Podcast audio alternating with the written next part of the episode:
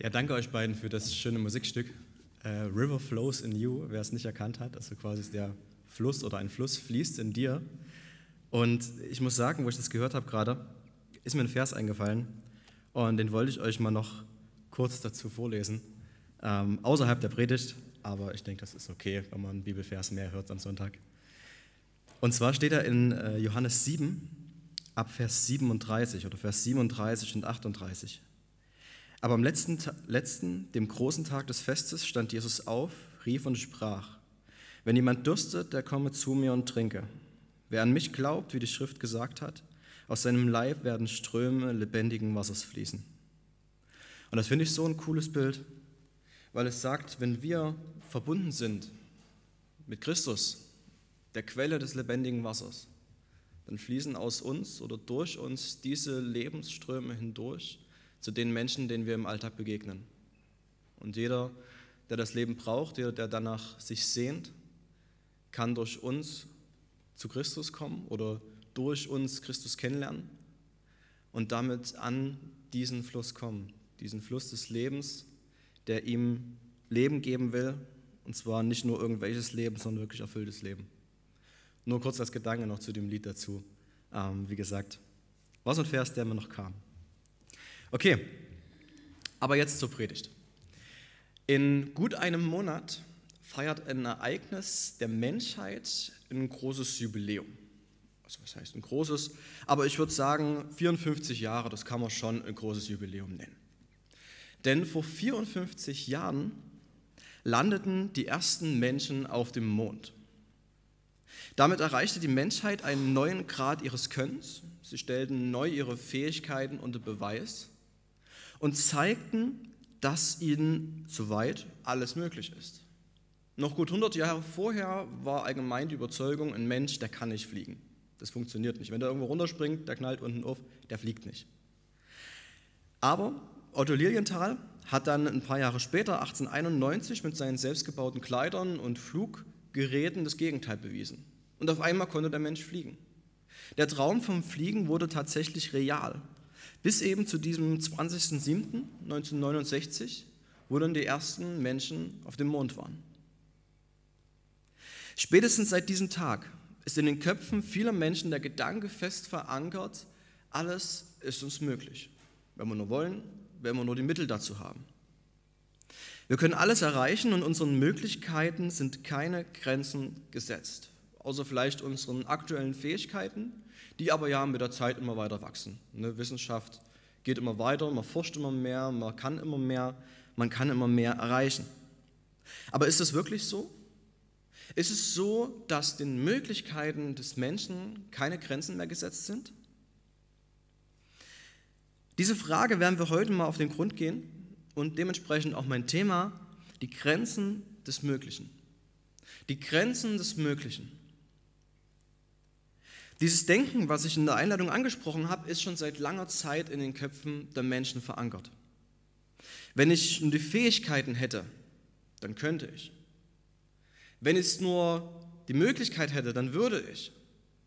Und für diese Fähigkeiten, für diese Möglichkeiten werden heute meistens Worte eingesetzt wie Geld, Disziplin, Kraft, Ausdauer, vielleicht auch Intelligenz. Doch auch vor 2000 Jahren war der Gedanke schon weit verbreitet, dass man mit Geld und Disziplin so ziemlich alles schaffen kann. Als Jesus damals durch Israel ging und lehrte, machte er durch seine Worte und seine Taten eines deutlich. Er ist der verheißene Messias. Er ist der von Gott gesandte Retter für sein Volk, um sie wieder näher zu Gott zu bringen. Und damit wurde er zur Anlaufstelle für alle Ratsuchenden, was Glaubensdinge anbetraf. Und so kam es auch zu der Begegnung, die wir heute im Predigtext lesen. Und ich lese Lukas 18, Vers 18 bis 27. Lukas 18, Vers 18 bis 27.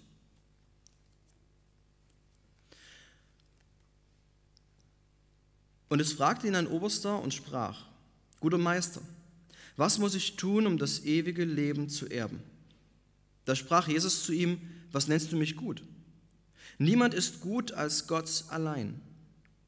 Willst du aber in das Leben eingehen, so halte die Gebote, so halte die Gebote. Er sagte zu ihm, welche? Jesus aber sprach, du kennst die Gebote. Du sollst nicht Ehe brechen, du sollst nicht töten, du sollst nicht stehlen, du sollst nicht falsches Zeugnis reden, du sollst deinen Vater und deine Mutter ehren und du sollst deinen Nächsten lieben wie dich selbst. Er aber sprach, das alles habe ich gehalten von meiner Jugend an. Da blickte ihn Jesus an und gewann ihn lieb. Und er sprach zu ihm, eins fehlt dir noch. Verkaufe alles, was du hast, und verteile es an die Armen, so wirst du einen Schatz im Himmel haben. Und dann komm und folge mir nach. Als er aber dies hörte, wurde er ganz traurig, denn er war sehr reich. Als aber Jesus ihn so sah, dass er ganz traurig geworden war, sprach er, wie schwer werden die Reichen ins Reich Gottes hineinkommen.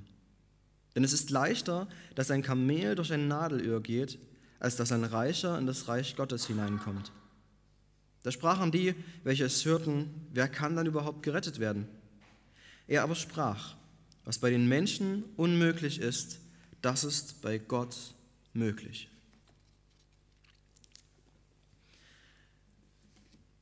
Dieser junge Mann, der hier zu Jesus kam, der war davon überzeugt, dass ihm alles möglich ist. Man kann davon ausgehen, er war schon ein bisschen älter als der Jüngling, als den Luther ihn bezeichnet. Wahrscheinlich irgendwas so Anfang, Mitte 30, also ein ähnliches Alter, wie auch Jesus hatte. Wir sehen aber, dass er bereits einer der Obersten der örtlichen Synagoge war, was für sein Alter definitiv ein ja, Fortschritt war und was für sein Alter auch sehr überrascht. Denn eigentlich war es damals so, dass man erst ungefähr mit 30 öffentlich auftreten durfte, öffentlich lehren durfte.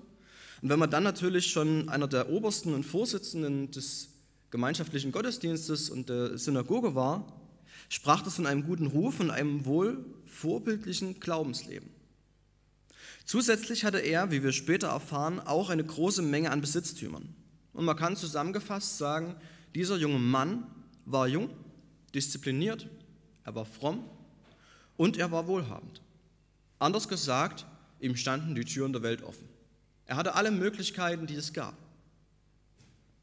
Aber ist für den, ihn deswegen wirklich alles möglich? Dieser junge Mann rennt nun zu Jesus.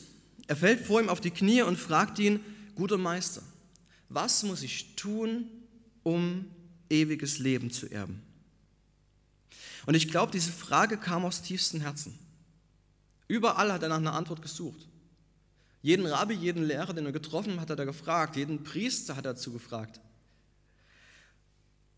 Er hat alles getan, was er konnte.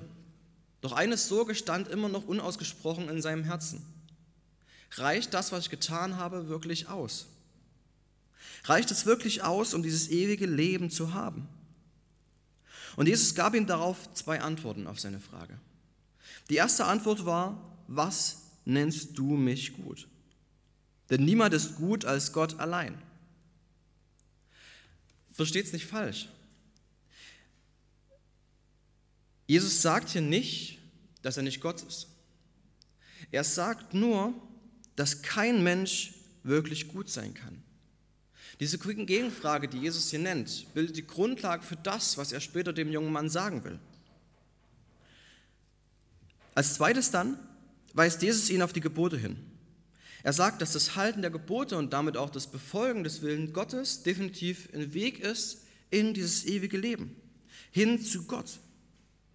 Doch es ist interessant, welche Gebote Jesus hier aufzählt.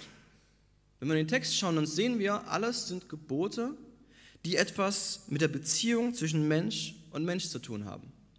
Warum? Eigentlich ganz einfach, weil gerade diese Gebote natürlich am einfachsten nachzuprüfen sind. Man konnte es sehen, wenn jemand Ehe gebrochen hat. Man konnte meistens auch sehen, wenn jemand einen anderen umgebracht hat oder ihn bestohlen hat. Das waren Dinge, die man in der Gesellschaft nachprüfen konnte und meistens verbreiten sich ja solche Botschaften relativ schnell im Volk. Doch seine Stellung und sein Ruf im Volk untermauerten sein eigenes Zeugnis. All diese Gebote hat er immer gehalten. Er war wirklich ein guter Mensch. Doch Jesus sah das Herz dieses Mannes. Er wusste, was in ihm passiert, was in seinem Herzen los ist.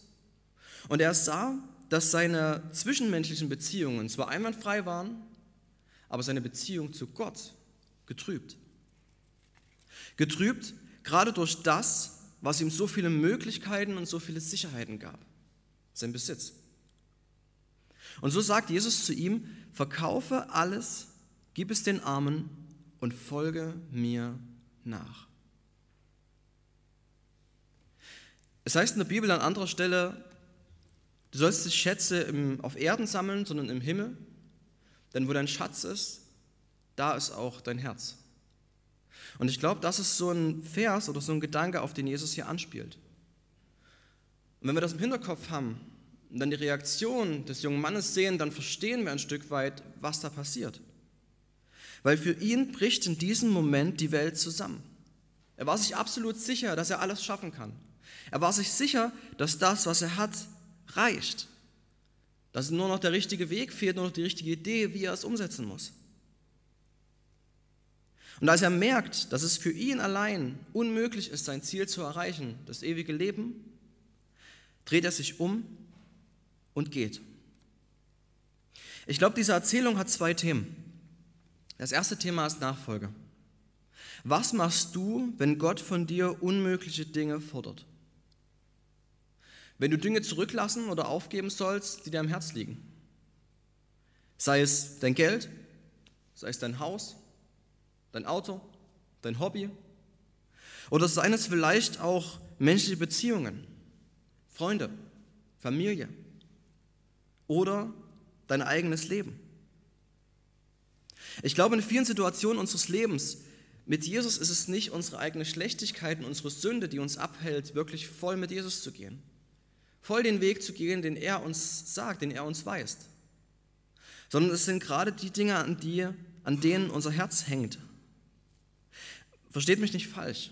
Die Bibel selbst sagte, wir sollen das genießen, was Gott uns gibt. und dazu gehört auch Besitz, dazu gehört auch Geld, wenn Gott es uns gibt. Aber die Frage, die wir uns immer wieder stellen müssen, ist, was wäre, wenn Jesus uns auffordern würde, das zurückzulassen, was wir hier am meisten lieben? Wie würden wir reagieren? Wie würden wir handeln? Ich muss dabei an ein Bild denken, das ich vor längerer Zeit einmal gesehen habe. Und zwar, ihr müsstet es jetzt äh, sehen vorne, genau. Ihr könnt es euch ja mal anschauen, mal kurz äh, auf euch wirken lassen. Vielleicht für alle, die des Englischen nicht mächtig sind. Der Jesus steht vor diesem kleinen Mädchen und sagt zu ihm, vertrau mir einfach. Und hält seine Hände vor, so gib mir diesen kleinen Teddybären. Und das Mädchen steht da, aber Gott, ich liebe es doch so sehr. Ich liebe es doch so sehr. Und ich fand dieses Bild so cool. Wisst ihr, was Gott von uns fordert?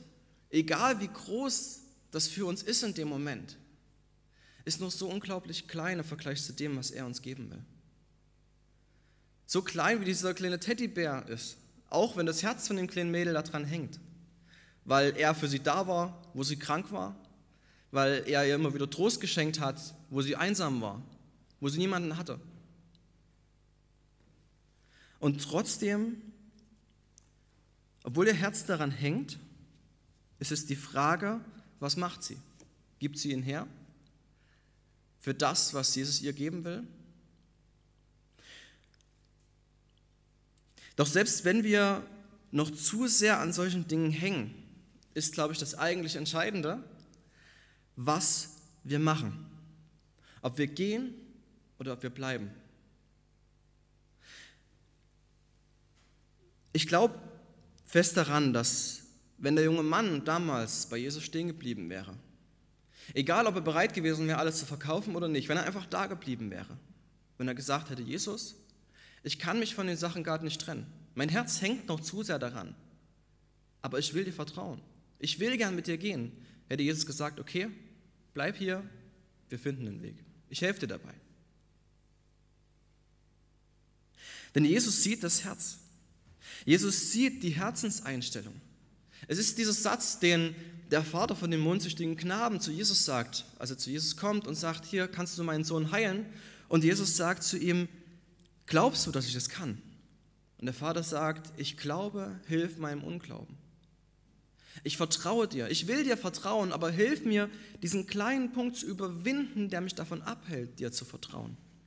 Dir zu folgen, der mich davon abhält, hier zu bleiben, bei dir. Und dann ist nämlich die Frage nicht mehr, willst du aufgeben, was du hast, sondern willst du das annehmen, was Gott dir geben will. Und das zweite Thema, was ich sehe in dem Text, in dieser Geschichte, ist noch viel grundlegender. Es ist der Punkt, warum die Jünger so schockiert sind, als Jesus ihnen sagt, dass es für einen Reichen fast unmöglich ist, in das Reich Gottes zu kommen. Der jüdische Glaube damals war sehr stark vom Gesetz erfüllt. Du musstest Opfer bringen, du musstest in den Gottesdienst gehen, du hast Almosen zu geben an die Armen. Und damit war es ja für einen Reichen natürlich viel einfacher, gut zu leben, als für den Armen. Er konnte Millionen, Millionen Münzen geben für die Armen. Er konnte unglaublich viele Opfer im Jahr bringen. Und er war natürlich weniger verführt, die Gebote nicht zu halten, ne? was zu stehen oder so, weil er hatte ja alles. Also wenn es für einen Reichen aber, der ja alle Möglichkeiten hatte, so schwer war, die Gebote zu halten und in den Himmel zu kommen, wie schwer musste es dann für einen Armen sein? Für einen, der auf einem ähnlichen Stand war wie die Jünger damals. War es dann für sie wirklich unmöglich, zu Gott zu kommen? Das war das Denken dahinter. Und da ist das oder greift das, was Jesus zuvor schon gesagt hat. Kein Mensch ist gut. Kein Mensch ist gut. Jesus hat da schon gesagt, der Mensch stößt an die Grenzen seiner Fähigkeiten, wenn es um seine eigene Rettung geht. Wenn es um seine Beziehung zu Gott geht, weil er nichts tun kann selbst. Rettung ist unmöglich. Doch in dem Text kommen wir nun an einen Wendepunkt. Jesus reißt die Jünger aus ihrem Schockzustand so schnell heraus, wie sie hineingekommen sind. Und er spricht dann in Lukas 18, Vers 27, was bei den Menschen unmöglich ist, das ist bei Gott möglich. Markus formuliert ja noch ein bisschen anders. Er schreibt, bei den Menschen ist es unmöglich, in Klammern dazu gesetzt, das stimmt, aber bei Gott sind alle Dinge möglich. Für Gott gibt es keine begrenzten Fähigkeiten. Ihm ist alles möglich, weil er alles kann. Wer ist aber dieser Gott, bei dem nichts unmöglich ist? Es ist der Gott, mit dem alles begann, der Urheber des gesamten Universums, dessen Fingerabdrücke in jedem noch so kleinen Teil der Natur zu sehen sind. Keine Mauer kann ihn einsperren, keine Uhr sein Alter messen oder seine Zeit begrenzen. Er weiß alles und er sieht alles. Und vor allem kann er alles. Er kennt die Taten dieses großen Gottes. Er war es, der Israel aus Ägypten führte, der Wasser zu Blut verwandelte, der Feuer vom Himmel fallen ließ, der das Meer vor seinem Volk teilte und hinter ihnen wieder verschloss. Er war es, der Sonne und Mond stehen ließ. Er war es, der die Zeit rückwärts laufen ließ. Er war es, der Löwen das Maul zuhielt und dem Feuer seine Hitze nahm. Er war es aber auch, der Wasser in Wein verwandelte der über 5000 Menschen mit fünf Broten und zwei Fischen versorgte. Er war es, der Kranke heilte, der Dämonen austrieb und der Tote zurück ins Leben rief. Er war es, der die schlechtesten Menschen innerlich heilte und der Mörder zur Umkehr brachte. Wisst ihr, wenn Menschen denken, ihnen ist nichts unmöglich, dann sehen wir hier in der Bibel einen Gott, dem wirklich nichts unmöglich ist. Und das Größte dabei ist, dass Gott sich nicht verändert hat. Der Gott, der damals Israel aus Ägypten führte und all diese Wunder tat, ist der gleiche Gott wie der, der uns heute begegnen will. Der heute in unserem Leben wirken will. Ich habe gesagt, diesem Gott ist nichts unmöglich. Aber ich muss euch leider enttäuschen, das stimmt nicht ganz. Man könnte jetzt sagen, okay, was ist das für ein Gott, der unbegrenzte Fähigkeiten hat? Was kann ihn einschränken? Und ich hoffe, dass die Predigt nie irgendwie so zusammengeschnitten wird, dass ich nur am Ende sage, Gott ist was unmöglich. Aber was kann einem so großen Gott Grenzen setzen? Die Antwort ist eigentlich ganz leicht. Er selbst. Oder genauer gesagt sein eigenes Wesen. Als Adam und Eva damals von dem Baum der Erkenntnis eine Frucht nahmen und davon aßen, verstießen sie gegen Gottes Willen. Die gerechte Strafe dafür war der Tod, die ewige Trennung von Gott. Und genau da stößt Gott an seine Grenzen. Weil Gott selbst ist Gerechtigkeit. Er ist nicht nur gerecht, sondern er ist Gerechtigkeit in Person. Und wie konnte er oder wie hätte er jetzt zu Adam und Eva sagen können, okay, ihr habt einen Fehler gemacht, ist okay, es tut euch leid, ich vergebe das und jetzt geht's weiter. Es funktioniert nicht. Weil er musste eine gerechte Strafe fällen und die Strafe müsste passieren. Und so war seitdem der Mensch von Gott getrennt. Doch auch wenn er an seinen Möglichkeiten begrenzt ist, ist er nicht in seinen Fähigkeiten begrenzt. Und so fand Gott in seiner großen Liebe zu uns Menschen einen Weg, diese Beziehung wiederherzustellen. Diese Gerechtigkeit, die erfüllt werden musste, zu erfüllen und gleichzeitig in gewisser Weise zu umgehen. Ein Weg, durch welchen das Gesetz erfüllt wurde und damit aber auch die Strafe vom Menschen abgewendet wurde. Und so wurde Gott Mensch in Jesus Christus, lebte unter uns, starb am Kreuz für unsere Schuld, wurde danach wieder auferweckt von Gott und stieg auf in den Himmel. Er trug damals auf Golgatha den Zorn Gottes. Der Mensch, der Gott, der nur uneingeschränkte Gemeinschaft mit Gott kannte, war getrennt von Gott wegen all der Schuld der Menschen, die auf ihm lag. Das Gesetz wurde damit erfüllt, die Schuld war bezahlt. Die Rettung des Menschen ist endlich nicht mehr unmöglich. Und es ist genauso, wie Jesus sagt. Bei den Menschen ist es unmöglich. Doch bei Gott sind alle Dinge möglich. Selbst die Rettung des Menschen. Die Frage ist jetzt, was machst du mit diesem Wissen? Ein paar von euch kenne ich, ein paar auch nicht so. Und erst recht habe ich in die meisten Leben von euch jetzt nicht so den Einblick. Ich weiß nicht unbedingt, was euch jetzt diese Woche beschäftigt hat, wo ihr gerade steht, was im Alltag gerade auf euch zugekommen ist. Ich weiß, dass manche gestern einen Geburtstag gefeiert haben. Das habe ich mitbekommen mittlerweile. Aber es ist ja nicht so die tiefen Dinge unbedingt, die ich dann kenne. Aber dennoch weiß ich, dass es in dem Leben von jedem Menschen Dinge gibt, bei denen er sagt, das ist unmöglich. Das ist unmöglich, diese Situation durchzuleben, dort weiterzumachen. Und damit meine ich nicht jetzt Sachen wie fliegen zu können oder unter Wasser zu atmen, sondern ich meine damit Dinge, die uns im Innersten treffen und uns von heute auf morgen im Alltag begegnen. Ein geliebter Mensch, der stirbt. Eine finanzielle Krise, die man irgendwie überwinden muss psychische oder physisches Leiden, was unmöglich auszuhalten ist. All diese Dinge sind Berge, die vor uns stehen, wo wir sagen, hey, wie soll ich da drüber kommen? Wie soll ich dort hochsteigen? Und wenn ein Mensch Gott nicht kennt, dann verstehe ich, wenn er sagt, hey, das ist unmöglich, das zu schaffen. Aber wenn er sagt, hey, ich kenne Gott und sagt trotzdem, es ist unmöglich, dann sage ich euch ja, in der Situation scheint es erstmal so. Aber mit diesem Gott hinter uns, dem nichts unmöglich ist, der alles kann, glaube ich, dass uns auch alles möglich ist zu überwinden. Egal wie groß der Berg vor uns ist. Er kann uns aus der Situation rausholen, er kann uns aber auch ganz einfach Kraft geben, Frieden ins Herz geben in diesen Zeiten, uns helfen, dort an ihm dran zu bleiben und das Einzige, was du machen musst, ist ihm zu vertrauen oder wie man in christlichen Kreisen sagt, ihm zu glauben. An ihm festzuhalten. Und ich glaube, dass wenn du Gott vertraust, er dir auf irgendeine Art und Weise helfen wird.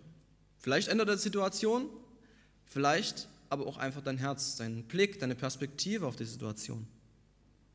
Und wenn du Gott noch nicht kennst, dann sage ich dir, hey, lerne ihn kennen und dann glaube, dass er gekommen ist und gestorben ist, damit du eine Beziehung mit ihm haben kannst. Bei Gott ist alles möglich. Aber es liegt an dir, ob du seine Fähigkeiten, ob du das, was er für dich getan hast, annimmst, annehmen willst oder nicht. Ob du am Ende bei ihm bleibst und sagst, Jesus, ich kann es nicht von mir aus, aber ich will an dir bleiben, ich will bei dir bleiben. Oder ob du, wie der junge Mann damals, sagst, okay, es ist unmöglich, ich gehe. Amen.